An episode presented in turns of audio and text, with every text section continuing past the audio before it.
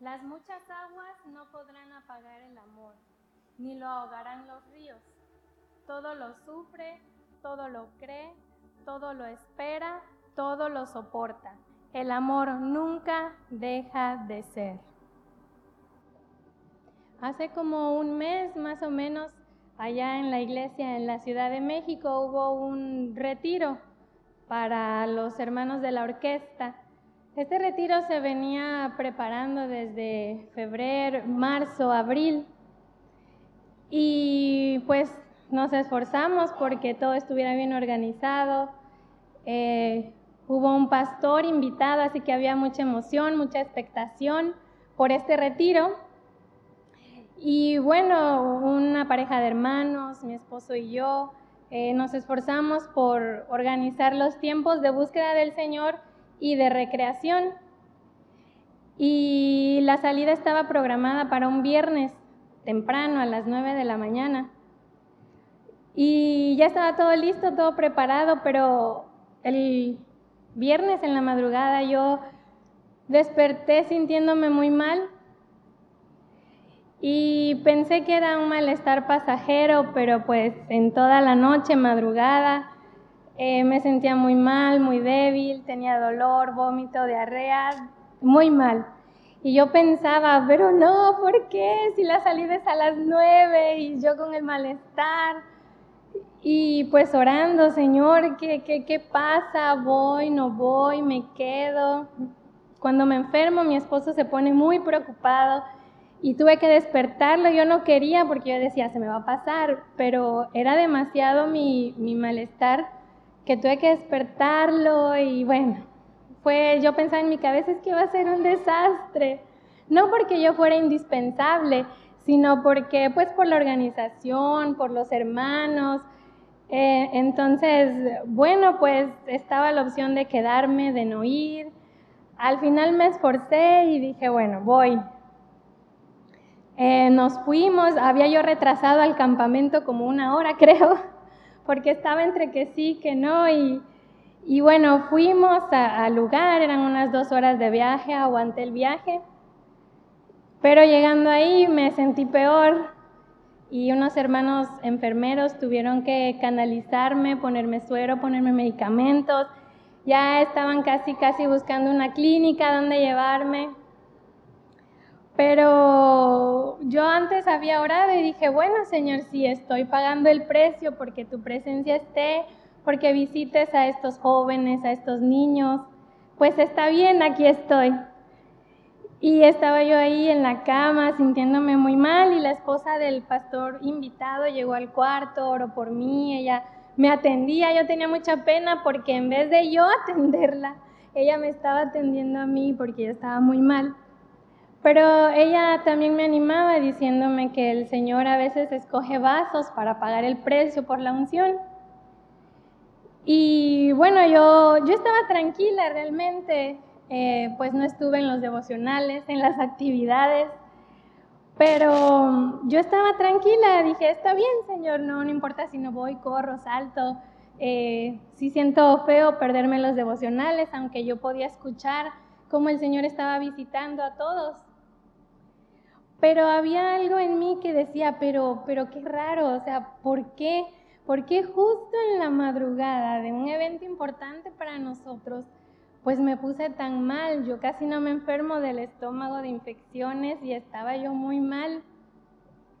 Yo le decía, Señor, no te estoy reclamando, solo que uno sabe, ¿verdad? Nos han enseñado a que todo tiene un propósito.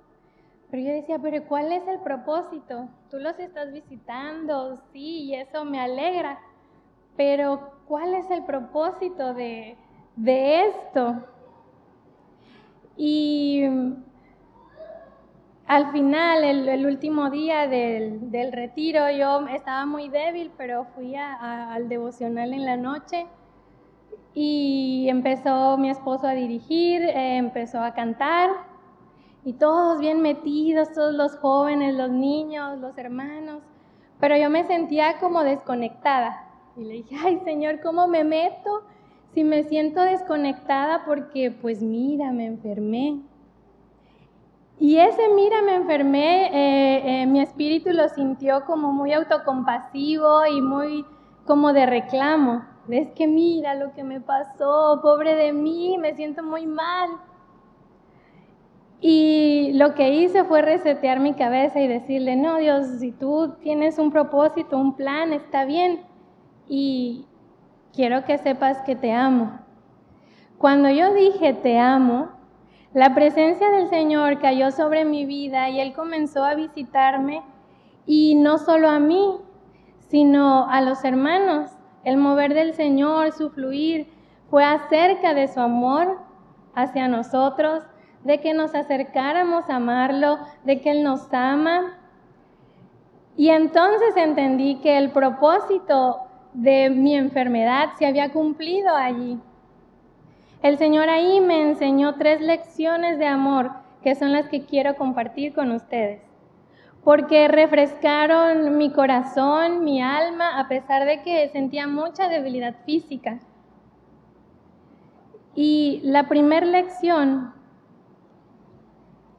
es que Dios nos ama. Si tú eres hijo de Dios, su amor por ti es indiscutible. Él te ama, Él te ha adoptado como su hijo, te ha hecho parte de Él y Él te ama.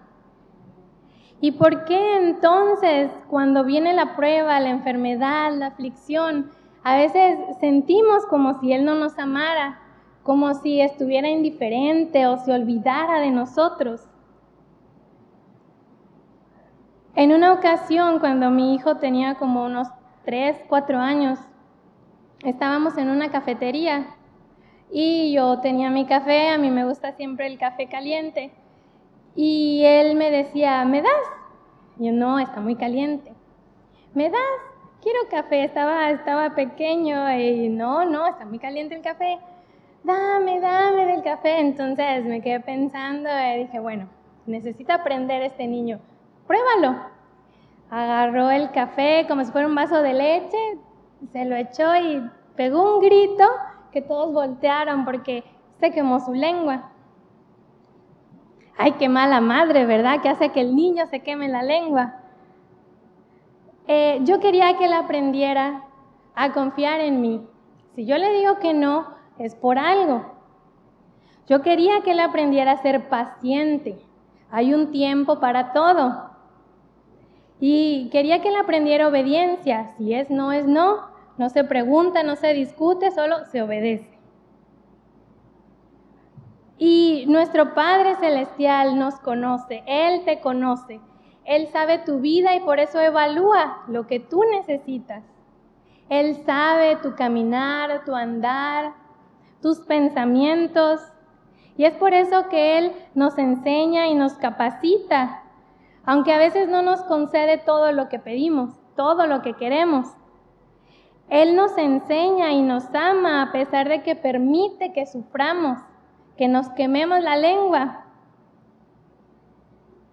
Y porque Dios nos hace sufrir, nos hace experimentar dolor, ¿rechazaremos la verdad de que Él nos ama?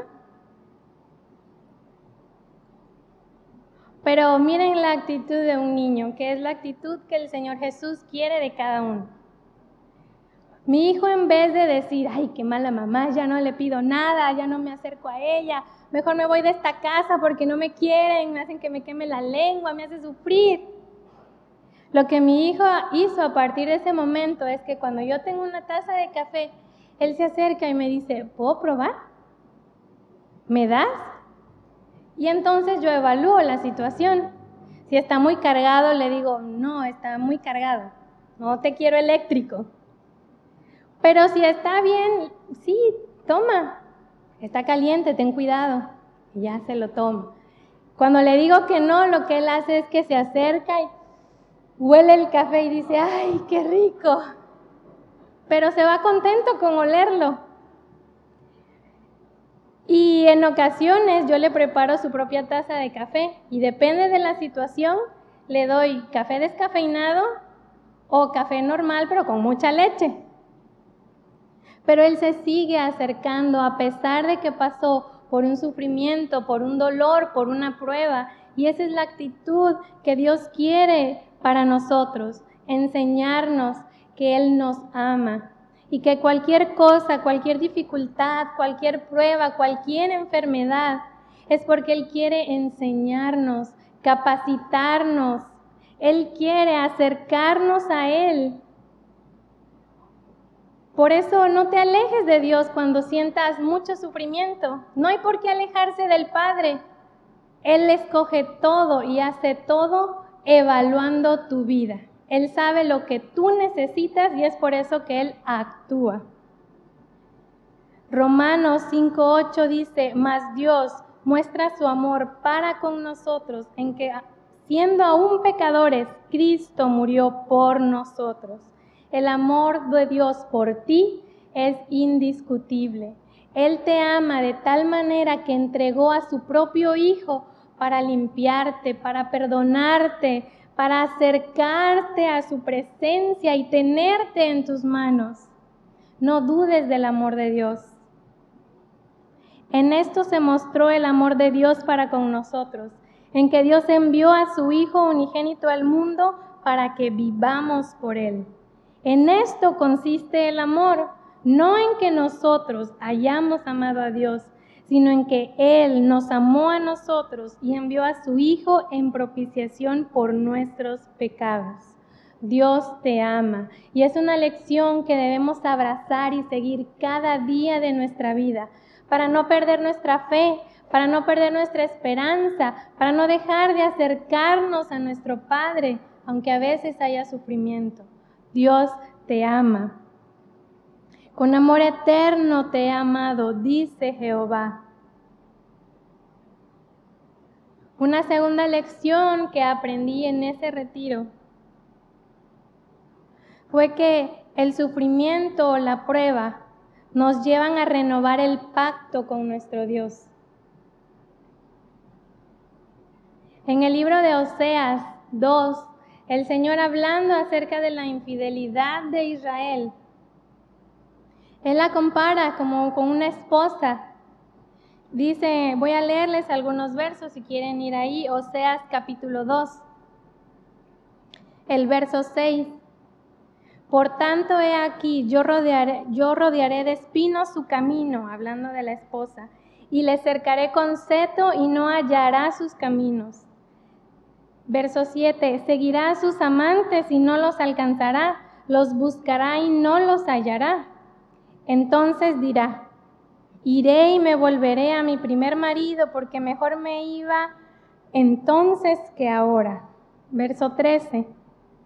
El Señor está hablando aquí, y la castigaré por los días en que incensaba a los Baales y se adornaba de sus arcillos y de sus joyeles, y se iba tras sus amantes y se olvidaba de mí, dice Jehová. Pero he aquí que yo la atraeré y la llevaré al desierto y hablaré a su corazón. Verso 19. Y te desposaré conmigo para siempre. Te desposaré conmigo en justicia, juicio, benignidad y misericordia. Y te desposaré conmigo en fidelidad y conocerás a Jehová. Una de las palabras que el Señor nos daba en este retiro es que hay unas bodas las bodas del Cordero que todos esperamos. Pero en tanto que son las bodas, el Señor nos decía, ven y haz pacto conmigo, un pacto de desposorio, de amor perpetuo. Disfrutemos de amores en tanto que son las bodas. Y la esposa aquí fue infiel. Ella fue y buscó otros amores, buscó otras cosas, buscó salidas que la ayudaran a, sanar su corazón, quizás ella se sentía ofendida o sentía mucho rigor con su primer marido y fue y buscó otros amores. Pero dice aquí que al final ella fue tan probada lejos de su amado que dijo, no, mejor me va con él, voy a regresar. Y el Señor se desposó con ella, renovó su pacto de amor con su esposa y le mostró su amor. Cuando está la prueba, cuando está el sufrimiento, el dolor, la debilidad por una enfermedad. Uno quiere a veces una salida rápida y pronta para aliviar el malestar, para aliviar la congoja, para aliviar el dolor. Y nos desviamos de nuestro amado, nos desviamos de su amor, porque queremos algo rápido, una solución pronta, ser sacados de la prueba, ser rescatados que alguien nos libre de, esto que siento, esta quemadura. Y vamos y buscamos otros amores, nos llenamos de otras cosas terrenales. Pero una lección que el Señor me mostraba es que yo necesitaba renovar mi pacto de amor con Él. Él quería escuchar de mí, te amo Jehová, y aquí estoy, yo soy tuya, no importa el sufrimiento, no importa el dolor, esta debilidad que siento. Yo quiero decirte que estoy mejor contigo que con alguien más. Sí, pude haberme ido a un hospital, a un sanatorio, que me trataran bien, pero yo sabía que mi lugar era cerca de mi amado. En el tiempo de la restauración, cuando regresaron los cautivos a Jerusalén, Mientras se renovaba el templo, se reconstruían los muros. El pueblo hizo algo que era un milagro. Dice en Esdras capítulo 10 que ellos recordaron el pacto que habían hecho con su Dios de no casarse con mujeres extranjeras y mezclarse con otros pueblos. Y en este capítulo dice que el pueblo dijo, vamos a hacer un pacto con nuestro Dios, Vamos a desechar a las mujeres extranjeras y a sus hijos. No importa que sea mi esposa, pero ella es extranjera.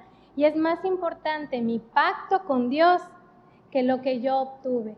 Así que ellos decidieron desechar esos amores, esos amores que no estaban permitidos para el pueblo de Dios y renovaron su pacto con su Dios.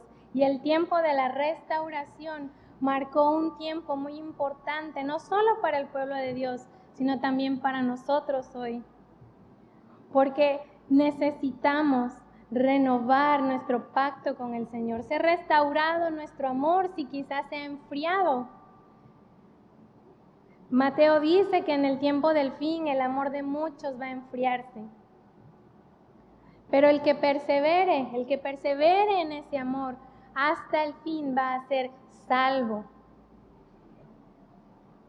El amor a Dios hace que soportemos la prueba con una buena actitud. Cuando hay un pacto renovado entre Dios y tú, la prueba es nada, la dificultad es nada, porque te tomas de la mano de tu amado y caminas hacia donde Él te lleve, hacia donde Él te guíe. Primera de Juan 4:18 dice que el perfecto amor echa fuera el temor. Y si entre Dios y tú hay un amor perfecto, un vínculo fuerte, no tendrás temor de nada. Así te enfrentes a la misma muerte. El perfecto amor, el pacto renovado con tu Dios hará que no tengas temor de nada, de ningún sufrimiento, de ninguna pena, de ninguna dificultad. Podrás atravesarlo tranquilo, confiando en tu amado. Nuestro amor por Dios debe llegar al punto de que Dios mismo diga de nosotros, cuán hermosos son tus amores, hermana, esposa mía. cuán mejores que el vino tus amores, qué hermosa eres y cuán suave, oh amor deleitoso. en la prueba o en la aflicción, no te alejes de tu amado. Sigue cerca de Él, míralo a Él. Una tercera lección que el Señor me mostraba es que debemos amarlo sin condición, sin restricción. Debemos amarlo de todo corazón, sin ponerle límites sin ponerle condiciones. Nuestro amor por Dios debe ser eterno, firme y verdadero. Debemos cultivar el amor ágape en nuestro corazón, porque así aprenderemos a sufrir, a resistir la prueba. Y las muchas aguas no podrán apagar ese amor. Si nuestro amor por Dios es fuerte, las muchas aguas no lo apagarán. Todo lo sufriremos, todo lo soportaremos, todo lo aguantaremos. Nuestro amor nunca dejará de ser. Romanos capítulo 5.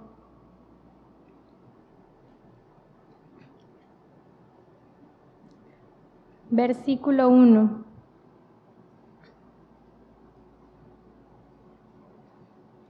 Justificados pues por la fe, tenemos paz para con Dios por medio de nuestro Señor Jesucristo, por quien también tenemos entrada por la fe a esta gracia en la cual estamos firmes y nos gloriamos en la esperanza de la gloria de Dios. Y no solo esto, sino que también nos gloriamos en las tribulaciones sabiendo que la tribulación produce paciencia, y la paciencia prueba, y la prueba esperanza, y la esperanza no avergüenza, porque el amor de Dios ha sido derramado en nuestros corazones por el Espíritu Santo que nos fue dado. Si nuestro amor por Dios es firme, es verdadero, eso nos dará ánimo, nos dará fuerza, nos dará la capacidad interna y emocional para atravesar cualquier circunstancia.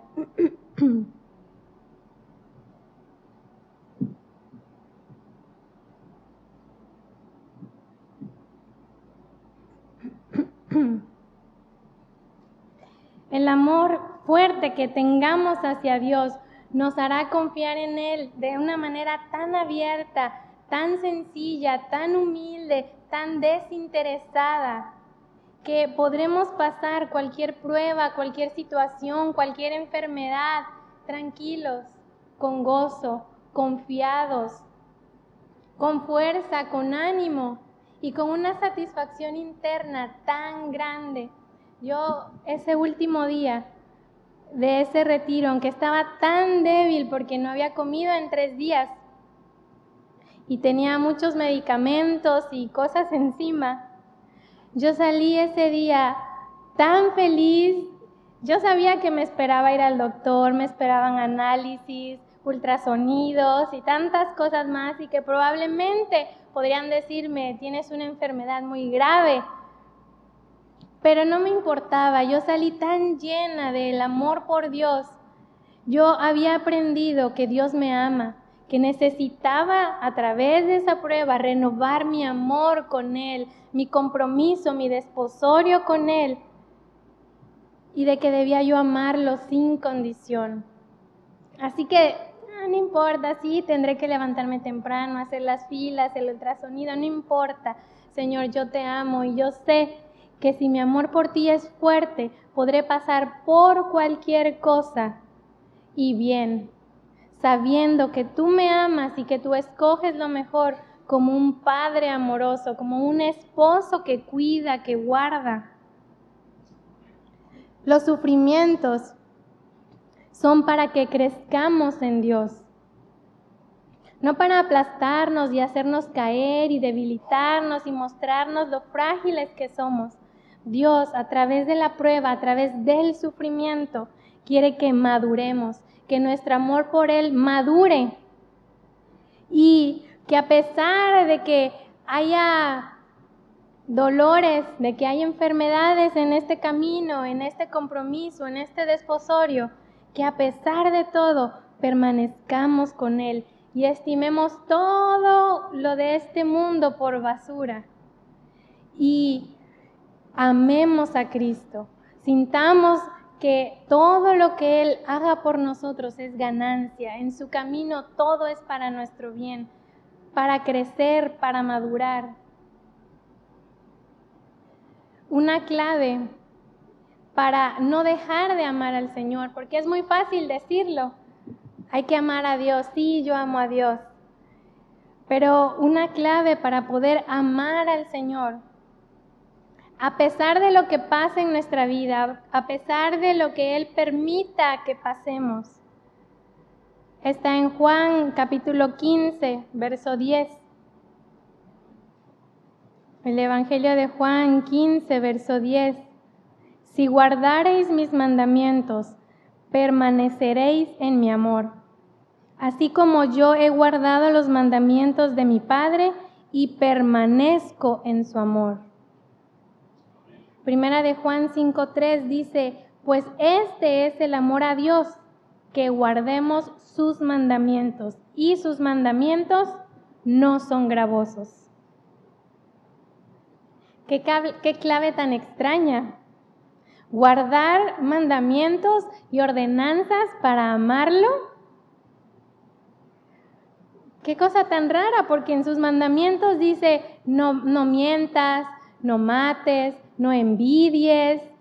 ¿Qué tiene que ver eso con permanecer cerca del Señor y de su amor?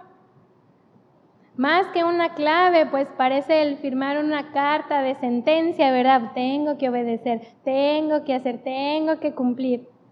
Pero a mí me gusta comparar esto con el inicio de un matrimonio. Porque cuando uno está en el tiempo del desposorio, los matrimonios más experimentados le dicen a los jóvenes, es que el ajuste, y es que el ajuste, el ajuste dura dos años. Otros por ahí dicen, no, el ajuste dura 10, 20. No, y es que el ajuste y los roces. Yo a, las hermanas que eh, están, por, eh, bueno, casadas, eh, yo les digo, para mí no es un ajuste. Digo, no porque yo sea alguien muy maduro, pero para mí el inicio del matrimonio no se trata de un ajuste y de ver quién y sino para mí el inicio del matrimonio es la clave para un amor maduro. ¿Por qué? Porque cuando tú recién te casas comienzas a conocer a tu esposo.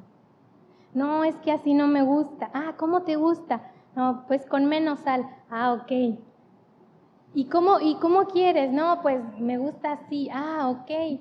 Yo le comentaba a una esposa que estaba un poco afligida porque por el ajuste había roces. Yo le decía, es que no hay ajuste.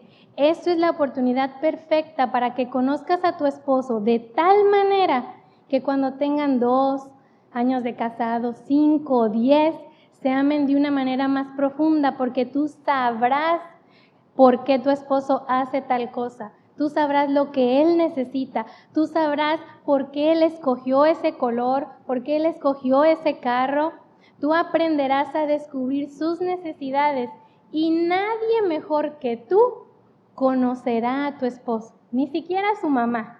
Su mamá pudo haberlo criado, su mamá pudo haberlo educado y conocer muchas cosas de él, pero tú tienes la oportunidad de, a pesar de que haya mandamientos y cosas que seguir, tú tendrás la oportunidad de conocerlo de tal forma que llegarás a amarlo con un amor fuerte y Él te amará aún más. Y juntos establecerán un matrimonio basado en un amor maduro.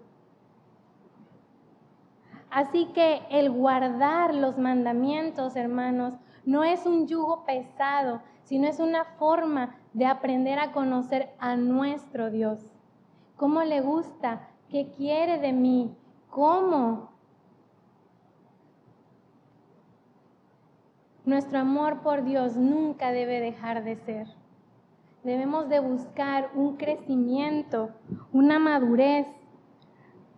Y es por eso que Dios trae pruebas. Así como al pueblo de Israel lo metió por pruebas, dice Oseas. La hizo atravesar, la hizo sufrir, pero para que ella reconociera a su amado. Sus mandamientos no son gravosos. Necesitamos amar a nuestro Dios de una forma tan profunda, no solo con nuestra mente, sino con nuestras palabras, con nuestros hechos, con todo nuestro corazón. El mayor de los mandamientos es amarás al Señor tu Dios con todo tu corazón, con toda tu alma, con toda tu mente y con todas tus fuerzas. Este es el principal mandamiento. Y es algo que debemos experimentar. Y las pruebas, los sufrimientos son una buena oportunidad para que ese amor que tú prometiste con Dios crezca, que madure, que se fortalezca y que a pesar de cualquier cosa, de cualquier situación, de cualquier circunstancia, tú sigas mirando al Señor. Esta experiencia para mí fue confusa al principio, pero cuando vi el propósito, yo pude decirle al Señor, no importa lo que venga, Señor, yo te amo porque sé que contigo está la respuesta, la esperanza, la fe. Contigo voy a poder hacer cualquier cosa, pasar, atravesar lo que sea, porque sé que me amas. Porque hemos firmado un pacto de amor que cuando sean las bodas, yo voy a estar ahí para ti. Voy a estar preparada para ti. Y es una satisfacción interna, espiritual, tan hermosa el poder confirmar el amor por Dios, el, el decirle al Señor, voy a amarte a pesar de lo que sea. Hay una, hay una fortaleza interior, hay un crecimiento espiritual que yo no había experimentado. Y pude darle gracias al Señor porque aunque me perdí muchas cosas en ese retiro, pude refrescar mi vida a través de las lecciones de amor que Él me dio. Acompáñenme a leer Romanos, Romanos capítulo 8. Leanlo conmigo en voz alta y con una convicción de que Dios te ama. Romanos 8:35. ¿Quién nos separará del amor de Cristo? ¿Tribulación? O angustia, o persecución, o hambre, o desnudez, o peligro, o espada, como está escrito, por causa de ti somos muertos todo el tiempo, somos contados como ovejas de matadero. Antes, en todas estas cosas, somos más que vencedores por medio de aquel que nos amó por lo cual estoy seguro de que ni la muerte, ni la vida, ni ángeles, ni principados, ni potestades, ni lo presente, ni lo porvenir, ni lo alto, ni lo profundo, ni ninguna otra cosa creada nos podrá separar del amor de Dios que es en Cristo Jesús, Señor nuestro.